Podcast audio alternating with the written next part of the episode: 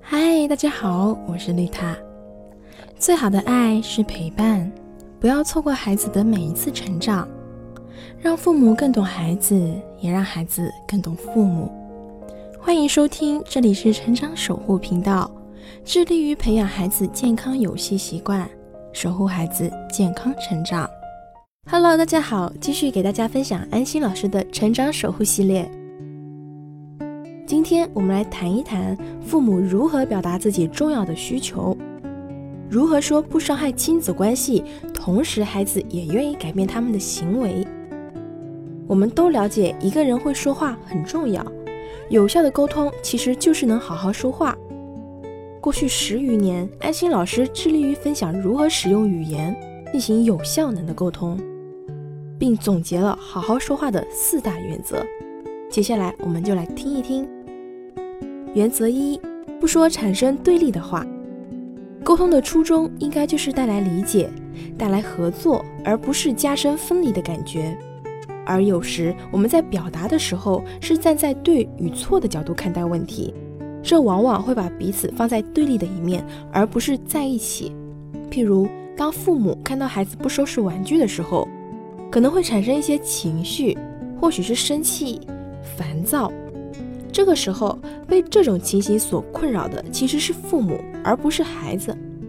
所以我们在表达初衷，应该是想寻求理解和合作，而不是去指责对方。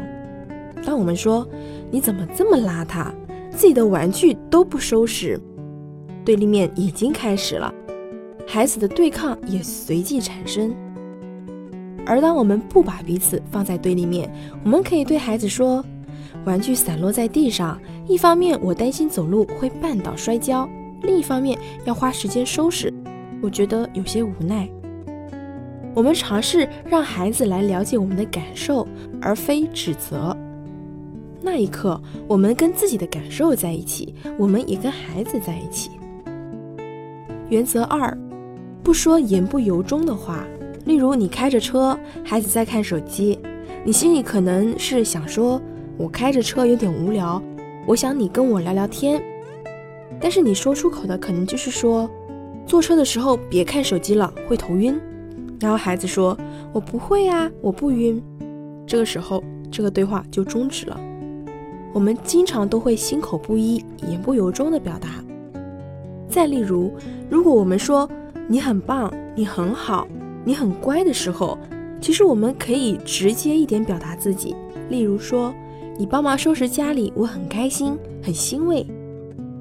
所以，我们想要拉近彼此心与心的距离，那就得说发自肺腑的话，真诚的开放自我，说由衷的话。原则三：不说削弱他人的话。如果在沟通里面，我们传递的都是贬损性的语言，伤害他人自尊的语言，那一刻带来的不单单是对立。我们还会在精神层面上削弱一个人。孩子不收玩具，我们说他邋遢、不爱干净之类的话，并没有增强了他，而是让他觉得自己不够好。所以那些责备、辱骂、威胁、挖苦、嘲讽、冷漠、说教之类的话，都是在加深彼此的距离。有些话甚至更伤人。所有那些让对方感觉自己不够好。感觉愧疚的话，都是削弱他人的话，都是语言暴力。暴力的自然后果，要不就是引来对抗，要不就是让对方产生自我的攻击。很显然，这与我们想要养育身心健康的孩子的初心是相违背的。原则四：不说让自己后悔的话。你真差劲，早知道这样，我就不该生下你。我真是瞎了眼才会跟你结婚。在暴怒的情形下，我们经常会说出一些令自己后悔的话，而人在后悔的时候，又会因为恼羞成怒，说出更难听的话，进入情绪的怪圈，形成恶性的循环。所以说，在我们情绪高涨的时候，先自我调整，适当的沉默，给自己和他人留一些空间，是最明智的选择。